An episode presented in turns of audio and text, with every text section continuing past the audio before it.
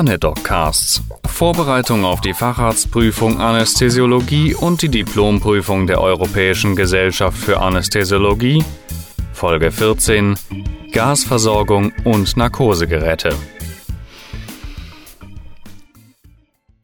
Sie sollen den Transport für einen beatmeten Intensivpatienten begleiten. Welche Vorkehrungen treffen Sie?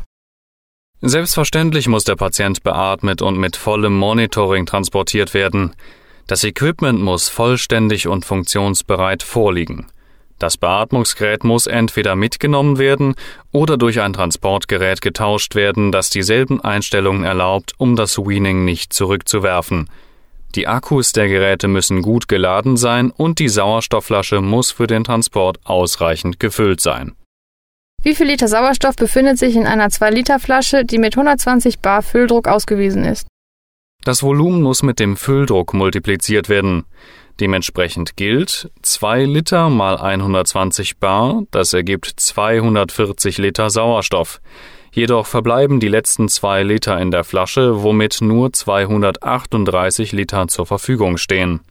Wie lange reicht denn nun der Vorrat aus, wenn 6 Liter pro Minute abgegeben werden sollen? Die 238 Liter geteilt durch die Flussrate wären 200